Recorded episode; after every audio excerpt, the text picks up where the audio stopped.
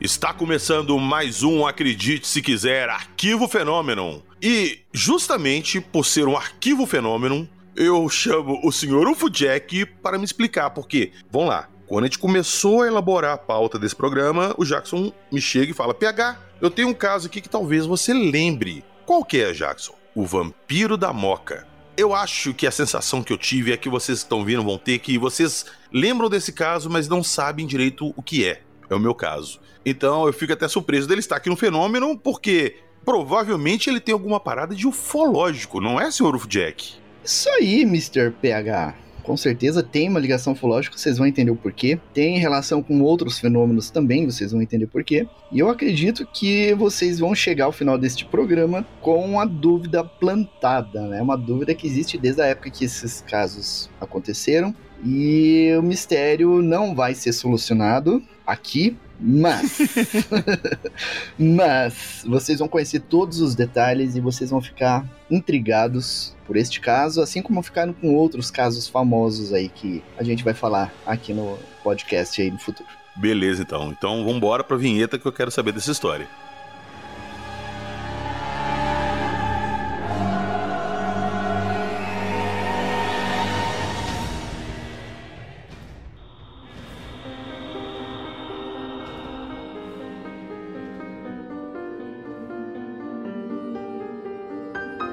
Pterodáctilo, vestígio radioativo, chupa-cabras, mutilação animal, luz sólida.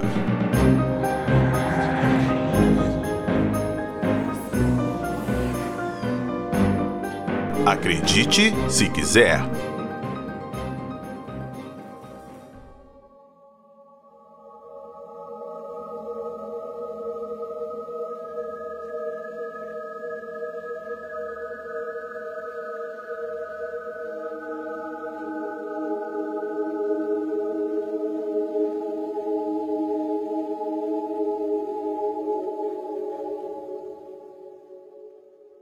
Ô Jackson, quando você me propôs pra gente gravar sobre o Vampiro da Moca, a primeira coisa que veio na minha cabeça são aqueles tabloides da década de 70, 80, é, Bebê Diabo Ataque São Paulo, Meu Marido é um Reptiliano, Uma Barata comeu a cabeça do meu marido. É a mesma coisa, assim, o Vampiro da Moca é um nome muito, assim, chamativo e me remete a esses tabloides. Eu tô errado ou tem alguma coisa nisso? Olha, você está certo, né? Esse nome que surgiu lá no local onde os casos aconteceram, realmente tem um tempero de tabloide ali, né? Mas são fatos reais que realmente aconteceram, foram documentados, movimentaram a população inteira do local lá onde esses fatos aconteceram. Inclusive, lá no portal Fenômeno tem as fotos das reportagens de jornal, as fotos das vítimas, tem tudo lá. Vítimas? Vítimas. Humanas? Mais precisamente, vou tirar o número correto aqui: 182 vítimas documentadas. Peraí, peraí, vítima que você fala, humana, gente ou animal? Eu vou deixar um mistério para que você, você e todos os ouvintes acompanhem aí e vão se assustando, né, com o que vai acontecendo aí. Ai, ai, ai. Bora lá então? Bora.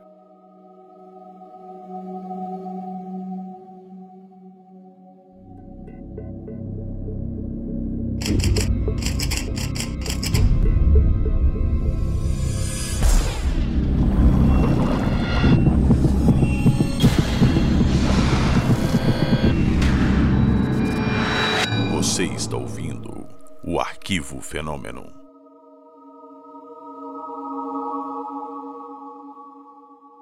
Bom, então, esses casos aconteceram entre fevereiro e julho de 1975 e atingiram praticamente toda a ilha de Porto Rico. Ilha de Porto Rico não é uma ilha muito pequena, não, né? É uma ilha que tinha na época perto de 3 milhões de habitantes e que naquela época já era é, um território dos Estados Unidos, um território independente, mas fazendo parte dos Estados Unidos, e assustou toda a população da ilha na época. E por quê? Porque nesse período pessoas e animais começaram a ser atacados e não se sabe o que estava atacando. Existem algumas coisas que foram observadas ali na, nessa ilha, nessa época, e que talvez tenham uma relação com os atacantes. Vocês vão entender o porquê. Então, esses casos aconteceram na ilha de Porto Rico. E Porto Rico, a gente sabe que é, na época tinha perto de 3 milhões de habitantes. E você tem a capital, San Juan, que é a cidade mais populosa, e depois pequenas cidades, e ao redor dessas cidades, numerosos sítios, né? Que, onde as pessoas criam animais e tudo, até hoje, né? É uma das bases da economia da ilha, inclusive. E foi nas propriedades rurais e no subúrbio dessas cidades pequenas que esses casos aconteceram. Inclusive, teve alguns casos ao redor da capital, inclusive. Né? Capital San Juan, ali nos arredores, no subúrbio da cidade, também houve alguns ataques nessa região. E aí, então, o que que aconteceu? Vamos só ter uma ideia por cima dessa onda, e daí a gente vai conversar sobre as possibilidades, né? Então, os, as primeiras mortes de animais foram registradas em 25 de fevereiro de 1975 no povoado de Moca. Daí que veio parte do nome desse mistério, né? O vampiro da Moca, porque os, os casos começaram nesse povoado da Moca, né? Jackson, eu jurava pra você que Vampiro da Moca era um caso brasileiro e Moca era alguma coisa do Rio de São Paulo, assim. Sério. É porque tem, né, o termo Moca aqui em português, né? E tem a Moca lá em São Paulo e tudo. É, o bairro da né? Moca, exato. Uhum. Mas, não, esse caso é porto-riquenho. Mesmo, mesma região onde surgiu o chupacabras 20, 20 anos depois, né? E olha só, por que, que a gente não chama isso de casos de chupacabras? Porque a figura a descrição dos chupacabras, que aconteceu a partir de 1995, ela não foi relatada nesses casos de 1975. As pessoas viram criaturas estranhas. Uma delas relatou algo semelhante a um pterodátilo voando ali sobre a, a, região, inclusive pousou na casa dela, no telhado do zinco da casa dela. Um pterodáctilo? Como se fosse um pterodátilo de um metro e meio de comprimento. Véio. Uma outra pessoa que foi atacada narrou uma criatura muito semelhante né, um ser voador que tentou a todo custo derrubar ela para atacar mesmo, né? Mas a gente vai falar sobre esse caso daqui a pouquinho. Mas enfim, as criaturas então relatadas têm essa aparência, né? Um elemento voador, aparentemente réptil, voando sobre a região. E aí, uh, como os casos então surgiram na, na região da Moca, foi apelidado de vampiro da Moca. Por quê? Porque já nesses primeiros casos, esse primeiro caso que, que ocorreu em 25 de fevereiro, os animais eles apareciam com dois, duas perfurações no pescoço, geralmente, mas tinha, podia ter outros ferimentos, mas era natural que surgisse essas perfurações no pescoço. E não tinham sangue. Elas estavam com os dois buracos e sem sangue, como no caso dos chupacabras, né? Mas uh, era só aquela perfuração no, no pescoço, na maioria dos casos. Então, em virtude disso, a população começou a apelidar de vampiro. É né? o vampiro que está atacando aqui na ilha. Né? E aí ficou como o vampiro da Moca. E aí, inicialmente, o governo local ele tentou atribuir essas mortes a cães abandonados. Né? Só que a população não ficou convencida, né? Porque sempre existem cães abandonados nas zonas rurais, nas cidades, nos arredores das cidades, né? Exato. E, inclusive, hoje em dia é a mesma desculpa que eles vão pro chupacabra, né? É, a mesma desculpa. Mas uh, o que acontece? Nos outros períodos, esses animais não têm fome? Né? Por que, que só em determinados períodos, a cada 20, 30 anos, surgem esses ataques e de repente eles param do nada? Né? Tem, é muito estranha essa explicação. É, e outra também, me fala qual espécie de cachorro, selvagem, o que for, que ataca uma presa e chupa o sangue dela e não come a carne. Pois é, e tem outros detalhes agregados nesse caso do vampiro da moca, que a gente já vai ver daqui a pouquinho, que elimina essa possibilidade de cães, né? Por isso que a população não se convenceu. E olha só, uh, nessa primeira semana de março de 1975, já tinha 40 animais que morreram em função desses ataques. Né? Então imagine um cão começar a matar de repente animais e já matar 40 animais já logo na primeira semana, isso é altamente improvável, né? E aí, então, já nessa primeira semana de março, uma senhora chamada Maria Acevedo, ela estava voltando para casa à noite, por volta das 10 horas da noite, e aí ela ouviu um barulho, e quando ela olhou, ela viu esse, o que inicialmente ela achou que era uma ave, mas que depois se aproximou dela e ela viu que não era uma ave, lembrava muito o pterodátilo, o dinossauro mesmo, tinha em torno de um metro e meio de altura, e isso assustou ela, né? E aquela criatura parou e pousou no telhado de zinco da casa dela. E aí ela narrou para as pessoas da região, a imprensa já ficou sabendo e publicou a informação nos jornais também. 48 horas depois desse avistamento, teve um fazendeiro da região chamado Cecílio Hernandes, que ele procurou a polícia e informou a polícia que mais de 30 galinhas que ele criava apareceram mortas de maneira estranha E aí a polícia achou aquilo estranho e foram feitas algumas investigações para tentar descobrir o que, que, poderia ter causado a morte dessas galinhas. Só que os casos começaram a aumentar e se intensificar. A região da Moca é um vilarejo que fica na zona oeste da ilha. Ela fica a 180 quilômetros da capital de Porto Rico. Só que, de repente, esses casos começaram a se espalhar em diferentes regiões da ilha. Alguns dias depois, ali, mais ou menos na mesma época, no começo de março, uma pessoa chamada Rui é, Rei Jimenez, ela tinha uma vaca na região do bairro Cruz, na Moca, e ele encontrou a vaca morta. Então começou a aparecer animais de grande porte mortos também. E essa vaca ela estava é, com aparência estranha. Ela tinha feridas profundas e penetrantes no crânio e vários arranhões ao redor das feridas no, no corpo, né? Então você via que um animal havia atacado, mas Porto Rico é uma ilha que não tem, você não tem grandes felinos ali para causar a morte de um animal de grande porte. E uma vaca, algumas pessoas talvez já tenham interagido com vacas, o crânio da, da vaca é extremamente forte, é rígido aquilo. Né? Você não conseguiria, um, um, felino, por exemplo, não conseguiria fazer uma perfuração no crânio de uma vaca, uma simples mordida, né? E essa vaca, ela tinha perfuração no crânio. Porque você pega até os felinos grandes, os eles caçam, eles vão no pescoço para te é. jugular ou quebrar a coluna, porque eles não conseguem perfurar o crânio, até porque, lembrando que se trata desse tipo de animal, o crânio é reforçado por causa do, das frequentes impactos de cabeça com cabeça ali, lembrando que os maços têm chifre, então é uma região reforçada, né? Pois é, é bem reforçado. Isso foi no dia 7 de março. Dia 12 de março, o Luiz Torres, ele, um morador lá da região, ele estava acompanhado do filho e da filha dele à noite. E aí eles viram uma luz muito forte, um farol muito forte girando no céu, nos arredores da cidade de Moca. E esse objeto luminoso começou a sobrevoar os locais onde depois os animais foram encontrados mortos. Então aí surgiu a ligação com o fenômeno ufológico. Foram os primeiros avistamentos relatados. E aí, três dias depois, em 15 de março, um senhor chamado Dom Cecílio Hernandes, ele tinha é, 65 anos na época, ele perdeu 35 galinhas então imagine você acorda e você vê seus animais mortos. Isso começou a assustar a, as pessoas. E principalmente assustar por quê? Porque as pessoas moravam na casa, né, na casa delas, e os animais ficavam ali no quintal, ou se era um sítio,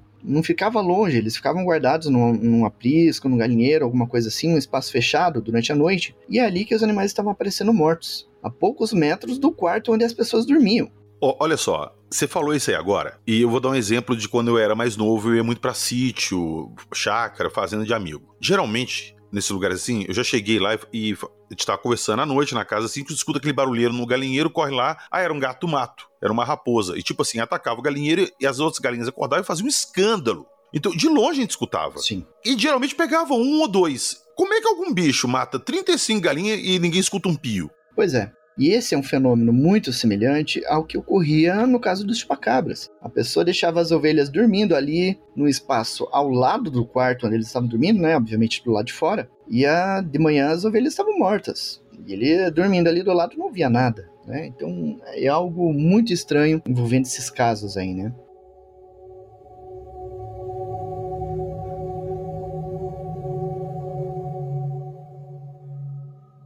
E aí tem um detalhe interessante, olha o que esse Dom Cecílio Hernandes falou. Algumas galinhas sobreviveram, então ele começou a ficar é, atento ao que acontecia. E aí teve uma determinada noite, nessa mesma época, que ele ouviu um barulho, um alvoroço no, no galinheiro. Ele foi ver e havia um animal semelhante a um cachorro peludo, mas que não tinha pernas e nem cabeça. Peraí, como é que é? Eu, eu tenho que fazer a imagem na minha cabeça. Eu não consegui um cachorro sem perna e nem cabeça? É a descrição que ele deu, que não tinha pernas nem cabeça. Era como se fosse só o tronco de um cachorro. E aí, essa criatura saiu em disparada em direção a uma montanha. Como é que ele saiu disparada sem perna? Essa é a questão. Como era noite, eu acredito que por ser noite, ele não conseguiu ver. Né, por falta de luz e tudo, então ele acabou não vendo detalhes é, em termos de pernas e tudo, né? Isso pareceu a história da mula sem cabeça, que solta fogo pelas ventas, mas ela não tem cabeça. É verdade. Mas eu acredito que, é, pense assim, né? Imagine que esse cachorro seja tenha o corpo, o tórax de uma pelagem bem mais clara e a parte do rosto e das pernas com uma pelagem escura. Sim, aí no escuro ele não viu. É, a noite dele acaba não vendo, né? Então é possível que ele não tenha visto o corpo inteiro dessa criatura. Só que ele foi enfático a falar que ele nunca tinha visto um animal semelhante àquele que tinha atacado o galinheiro ali. Aí isso remete também aos fenômenos ocorridos no rancho Skinwalker, Uhum. né? Criaturas estranhas que vão atacando as, as criações lá do rancho, né? Ô, ô, Jackson, é, me permite só fazer um pequeno intervalo aqui. Por que, que esses casos do vampiro da moca são diferentes do chupacabra? Por que, que o vampiro da moca não é tratado como o início do chupacabra? Algumas pessoas colocam ele como início dos chupacabras, né? Inclusive eu coloquei o artigo sobre o caso do vampiro da moca dentro da seção dos chupacabras, porque existe essa relação de verdade. Só que existem alguns detalhes adicionais que a gente já vai comentar que diferenciam do fenômeno chupacabras como a gente conhece. E no caso dos chupacabras, nós temos muitas testemunhas que viram a criatura nos locais de ataque, ou atacando criaturas, ou simplesmente passando onde os animais ficaram mortos tem as pegadas, tem uma série de elementos ali que remetem aos chupacabras. No caso do vampiro da Moca, a única criatura estranha, as duas únicas estranhas que foram vistas, foi esse animal aí, que a gente viu agora no, no relato do Dom Cecílio, e o caso da Maria Cefero, que descreveu uma espécie de pterodátilo, né? Voando sobre a região. Então não é muito semelhante a um chupacabras. Mas esse detalhe das mortes ali, sem o sangue, o ferimento, uh, o silêncio no ataque, isso remete aos chupacabras. Então fica o mistério realmente, né? O que seria esse predador que atacou ali? Por isso que eu falei, a gente não vai conseguir esclarecer isso. mas a gente vai apresentar os fatos. E, e aí os nossos ouvintes acreditam se quiser. Exatamente. E só uma perguntinha, para mim ter uma ideia assim do padrão. Todos os animais atacados eles tinham as perfurações no, no, pescoço e não tinham sangue no corpo ou o sangue estava lá? Não, não tinha sangue. Inclusive, aí que entra um detalhe interessante. Inclusive, nesse caso que eu vou narrar agora. Eu vou narrar esse caso, daí eu já cito esse detalhe intrigante que foi verificado em praticamente todos os casos. Na região da Moca, no bairro Pueblo, morava o senhor Hector Vega. Ele morava na periferia do bairro e ali ele criava cabras em um pequeno sítio que ele tinha. Então, em 18 de março ele encontrou duas dessas cabras mortas, com dois furos no pescoço e sem qualquer vestígio de sangue. No dia seguinte, ele descobriu, para surpresa dele, que o incidente havia acontecido novamente, só que desta vez havia 10 cabras mortas, 7 feridas e outras 10 haviam desaparecido. E outras pessoas da região começaram a relatar coisas semelhantes. Então ele começou a ouvir dos moradores locais que também tinham perdido animais, ou sendo mortos ou desaparecidos. Aí, nesse ponto da história, o governo do, de Porto Rico já estava atento e tentando acalmar a população e mitigar os efeitos. Então, eles colocaram já alguns investigadores para tentar descobrir o que, que estava acontecendo. E a imprensa também. A imprensa começou a cobrar a ação das autoridades no sentido de resolver um mistério, prender ou matar o que quer que estivesse atacando as criações. E aí apareceu um tal de Luiz Urbina, que era instrutor de radiologia da Defesa Civil. Ele foi citado pela imprensa local da época como tendo declarado que ele descobriu radioatividade nos locais de ataque e nos corpos encontrados. E essa questão de radiação nos corpos é encontrada em casos de mutilação associadas a OVNIs. No caso de chupacabras, isso não aparece. É porque no início você citou que tinham sido visto luzes e tal, agora a Uhum. radiação liga muito com alguma coisa ufológica. Pois é, e aí fica essa. é, esse fenômeno fica caminhando nos dois, né? Nos dois extremos, fenômeno ufológico e chupacabras, né?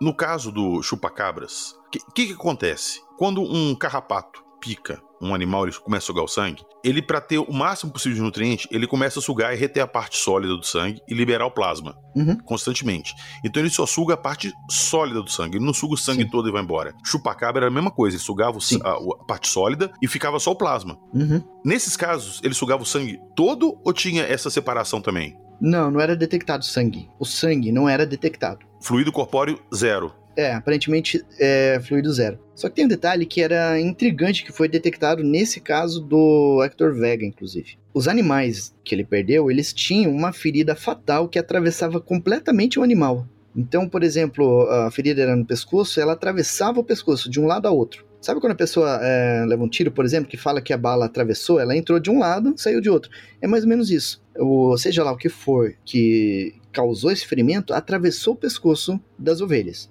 Aí você descarta uma mordida, né? É, descarta uma mordida. Só que é intrigante porque esse, quando existe essa perfuração nesses animais ali associados a esse fenômeno, qualquer órgão interno que fosse atravessado por esse ferimento, ele era destruído. Por exemplo, vamos supor assim: encontrou lá uma vaca com uma perfuração assim na direção do coração. O coração ele ficava destroçado lá dentro. E aonde esse ferimento passava, ele era rapidamente cauterizado. Então não havia vazamento de sangue, entendeu? E outra, é como se é, é como se você pegasse um cano e você fizesse a perfuração com aquele cano. E todo aquele conteúdo que ficasse dentro do cano, ele era retirado, ele era aspirado, sugado, alguma coisa assim. Ele não era encontrado, sabe? Então os, ficava o buraco lá de 2 centímetros e meio o conteúdo daquele buraco original ele desaparecia. É como se fizesse um recorte daquele conteúdo ali.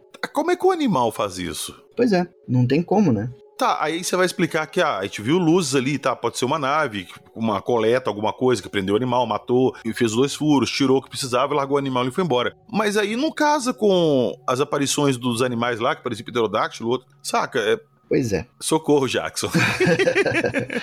então você tem as luzes, você tem essas feridas estranhas que não se explicam, você tem esses animais estranhos sendo vistos, e isso acontecendo ali na região da Moca. No final do mês, esses casos se espalharam para Guadilha, que é uma cidade vizinha, e também aconteceram em Bayamon. Bayamon está a 100 quilômetros de distância.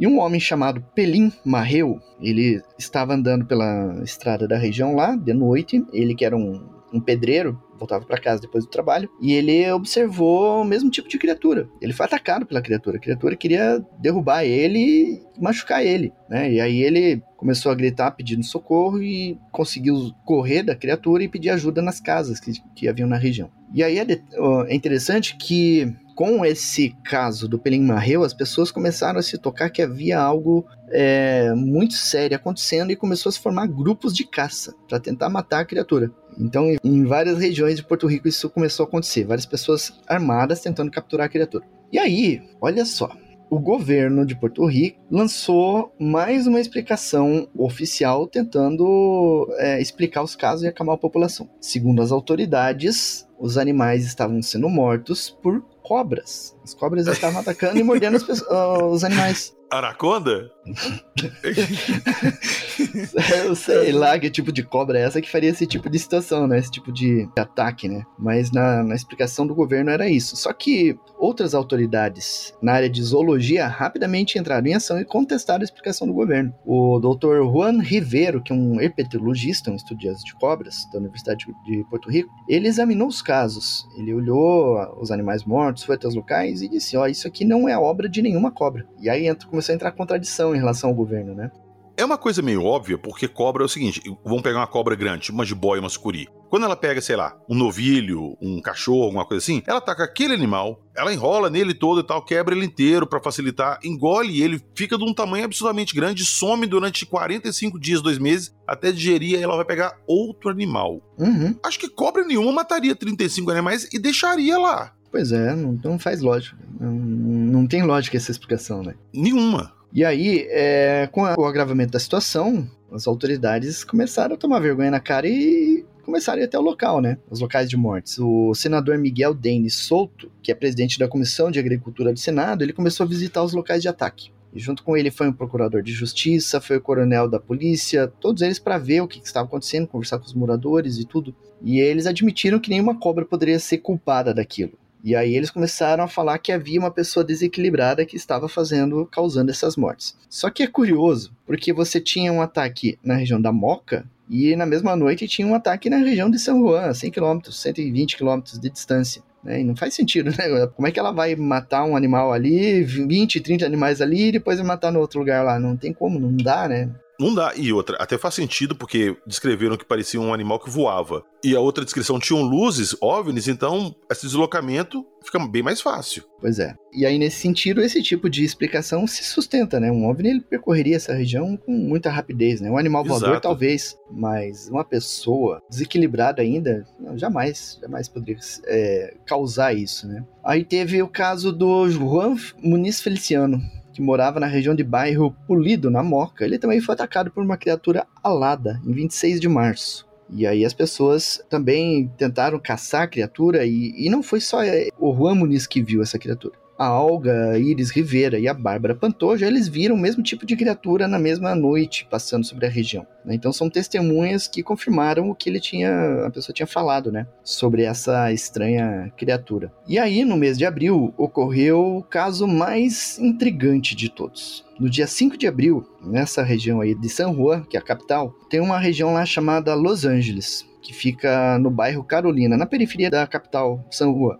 E aí, ali morava Buenaventura Belo, um senhor que tinha gansos ali no pequeno sítio que ele tinha. Então toda noite ele ia alimentar os gansos, recolhia os gansos e tal, e no dia seguinte ele ia ver os gansos e era a paixão dele. Então todo dia ele fazendo isso. E sempre ia com ele as cadelas de estimação que ele criava também. Então ajudavam o trabalho dele de cuidar e tudo. Até que na noite de 5 de abril ele fez, ah, alimentou as aves e tudo, foi dormir no dia seguinte, ele voltou para ver e descobriu que 10 gansos e 3 galinhas estavam mortas, espalhadas formando um círculo. Elas estavam aninhadas formando um círculo na propriedade. E aí, ele examinou os corpos e descobriu que cada um dos gansos tinha duas feridas profundas de alguns centímetros de diâmetro, e nesse local dos ferimentos as penas estavam espalhadas. Não havia sangue, não havia nenhum outro vestígio nos locais. Um dos gansos tinha sumido, tinha desaparecido. E aí, pouco depois, ele encontrou esse ganso numa casa vizinha, uma casa abandonada.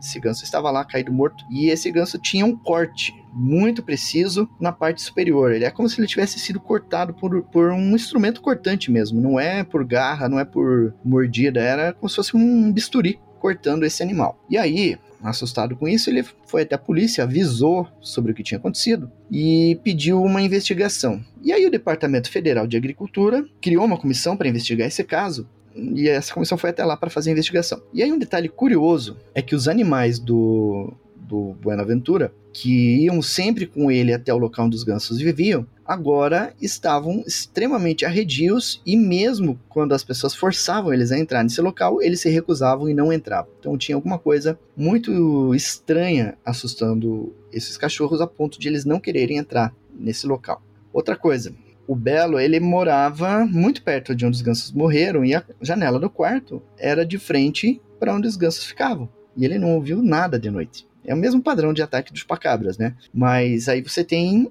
os animais dispostos em círculo e tem algumas estranhezas aí que, que aconteceram depois. E aí então a comissão que foi fazer a investigação, o que, que eles descobriram? Que cada ave tinha dois ferimentos de 2,5 centímetros e meio de profundidade por meio centímetro de, é, centímetro de diâmetro. Na parte interna, aonde esse ferimento tocava nos órgãos, os órgãos estavam destruídos. E todo o ferimento estava cauterizado. Alguma coisa muito quente, ou talvez um produto químico, cauterizou aquilo para que não houvesse talvez vazamento de fluido ou sangue, alguma coisa assim. Ou uma luz sólida. Ou uma luz sólida, né? Causando esse Caramba, fenômeno. velho. E aí, essa comissão de agricultura, em dado momento eles pararam o trabalho e foram se retirando e falaram, ó, uma equipe especial de São Juan vai assumir o caso. São Juan é a capital, né? Aí veio essa equipe, eles chegaram, vestiram trajes especiais e máscaras para proteção biológica e radioativa. E fizeram todo o exame nas aves e nos locais, mediram com equipamento especializado e falaram: olha, não existe nenhum nível anormal de radioatividade nesse local. Não foi possível determinar a causa das lesões, ou seja, não sabemos o que causou essas mortes, mas sabemos que essas lesões causaram a morte imediata dos animais. Eles morreram na hora quando foram feridos. E eles aconselharam, então, os moradores ali a se mudar imediatamente do local. tipo assim, ó, se vira e some daqui porque a gente não pode te ajudar. É, não tem radiação, não tem nada de ruim aqui, mas se mude daqui. é algo mais ou menos assim. E aí, é, veio uma outra equipe recolher os corpos e o, o dono lá do, dos animais falou: Não, eu não vou me mudar, eu vou continuar aqui. Só que daí aconteceu mais algumas coisas estranhas. Três dias depois, em 8 de abril, o Belo estava trabalhando na cozinha. E aí, de repente, começou um barulho muito alto e muito penetrante em toda a região. Ele olhou lá para fora, ele não conseguiu ver da onde estava ouvindo esse barulho, e ele só percebeu que assim que começou o barulho, as cadelas que ele tinha começaram a latir como se tivesse alguém dentro da casa. Eles ficaram desesperados latindo como se tivesse alguém no meio da sala. Ele olhava e não tinha ninguém. E aí, depois o barulho parou, as cadelas voltaram ao normal e ele não sabe explicar de onde veio esse barulho. Só que daí aconteceu algo estranho. de repente ele percebeu que havia um carro com homens à paisana de guarda na frente da residência dele. E ficaram lá várias semanas, parados lá, né, de, de guarda. E não respondiam o motivo de estarem lá. Né? Ele só percebeu que estavam lá. E aí, uma das cadelas que ele tinha, de repente, começou a mudar a sua forma de agir. Começou a, a se mostrar apática, com debilidade, apresentou anemia profunda e perda de apetite. Aí ele foi no veterinário, levou a cadela e, o veterinário falou: Olha, sua cadela está com estado avançado de câncer e eu aconselho você a sacrificar ela. E aí, então, sacrificou o animal e ele ficou assustado né, com o que tinha acontecido com a, com a cadela. Foi algo assim muito rápido, muito repentino. Questão de dias aparecer isso e ela ficar desse jeito. Então, depois disso, realmente ele resolveu se mudar do local, né? Tá acontecendo muita coisa estranha. Ô Jackson, no início eu te perguntei se. Você falou que tinha mais de 120 mortes. Eu perguntei se mortes de animais ou mortes humanas. Aí você falou assim: vamos descobrir. Teve alguma vítima humana? Não, vítima humana não. Mas houve essas pessoas que foram atacadas por uma criatura estranha e conseguiram fugir. Mas os animais, principalmente os menores, acabaram mortos. Principalmente cabras, né, que foram mortos. Mas também tem, tem ovelhas, tem porcos, tem gatos, cachorros, todo tipo de animal que eles criavam lá acabou sendo vitimado.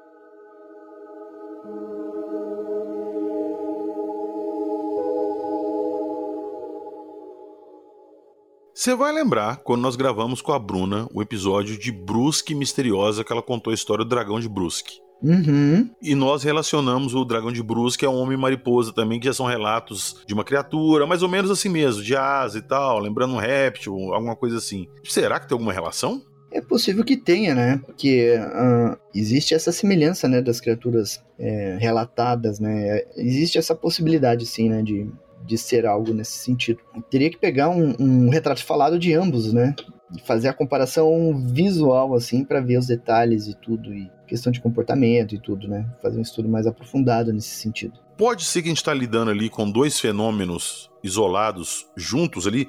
Eu falo assim, um, um não tem relação com o outro, mas estão ali atuando no mesmo momento. Em conjunto é, em conjunto. Ou como de repente eles têm um modus operandi parecido, de repente será essas criaturas vêm nessas luzes, que são sondas, sei lá, e elas fazem um tipo de trabalho e a sonda faz um outro. Não sei, mas tipo assim, são da mesma turma, sacou? E existe essa teoria de que algumas naves alguns aliens que fazem essas mutilações de gado usem esse tipo de criatura como se fosse um como se fosse o nosso cachorro, né, que, que vai na frente para ver se está tudo bem, para fazer uma caça, alguma coisa assim. E nesse caso eles usariam esse tipo de criatura, né? É uma possibilidade. Mas tem um outro detalhe. Uh, ali em Porto Rico existe um laboratório, é oficial, ele existe, é reconhecido oficialmente, mas que as pessoas não têm acesso a ele e não têm informações sobre o que, o que ocorre nesse laboratório. Mas há anos existe uma informação de que ali são feitos experimentos genéticos com seres, com criaturas e tudo, e inclusive com clonagem e hibridização,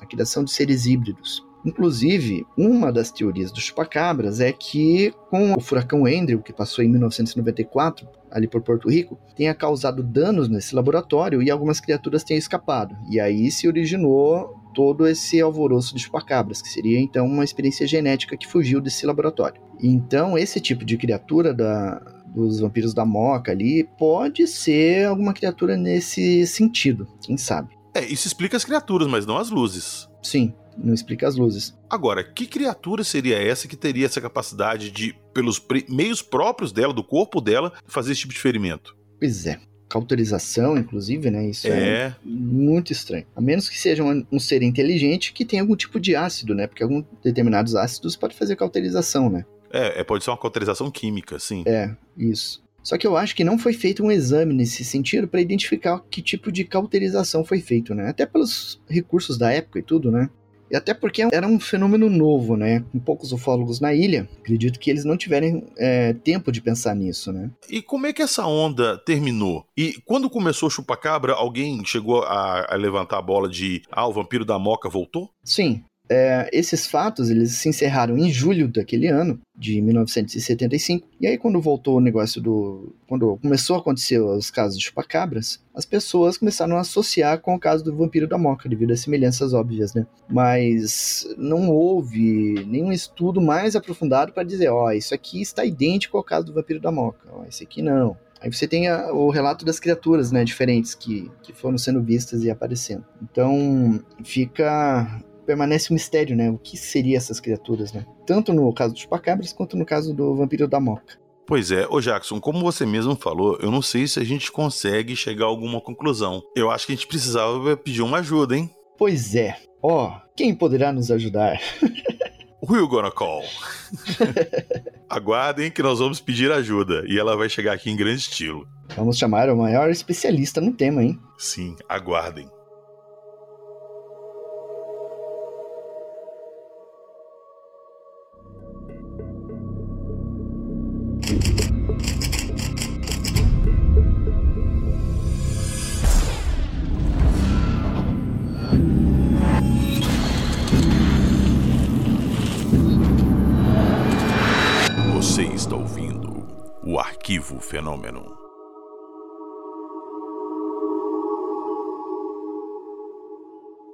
Nós começamos a cavar uma área gigantesca. Isso aí é um buraco negro dentro do buraco negro, né, Jackson? Pois é. Vocês vão ouvir mais para frente, eu vou dar um spoiler para vocês, que nós vamos começar a lançar episódios dentro desse tema, dessa temática nossa aí. Chupacabra, lobisomem, Vampiro da Moca, tá tudo interligado. Então aguarde que nos próximos episódios essa história vai ter desdobramentos. Até lá, eu queria só fazer um breve disclaimer aqui, um breve agradecimento. Eu passo muita dificuldade para editar os episódios. Meu computador é um computador muito antigo. É, pra vocês terem ideia, acho que vem de default nele, de fábrica, instalado o show do milhão do Silvio Santos. Então, é uma parada bem antiga. E eu, perdi uma edição inteira de um programa que eu tava editando, perdi horas de edição e fui reclamar lá no grupo dos apoiadores. O pessoal deu a ideia de fazer uma vaquinha para trocar o computador, pegar um computador melhor. E eu não quis fazer, eu fiquei com vergonha, falei: não, não, não, eu vou dar um jeito. Bom, Ribas, um grande abraço, valeu pelo incentivo. O Ribas me convenceu a abrir uma vaquinha e, poxa, a galera tem contribuído, tem ajudado, então eu queria agradecer a todo mundo que ajudou, beleza? O Miqueias, lá do Canadá, ontem me chamou no zap, trocou uma ideia e falou que ia me dar uma moral também, me dar uma força. Eu falei que ia mandar um salve para ele. Então, Miqueias, meu querido, muito obrigado, um grande abraço e um obrigado a todos que ajudaram na vaquinha aí para poder ajudar a agilizar as edições aqui. De coração mesmo, fico muito agradecido. Ah, pegar aproveitando que você está dando um, um salve pro pessoal aí, quero deixar um abraço pro Ivan Lima, lá do Fatos Desconhecidos, que é telespectador lá do canal Fenômeno e que também pode estar ouvindo a gente aí agora. Então, deixa um abração para ele aí. Vamos aproveitar e deixar um convite, né, Jackson? Ô, Ivan, se estiver escutando a gente quiser gravar um episódio aí, dá um toque, entre em contato, beleza?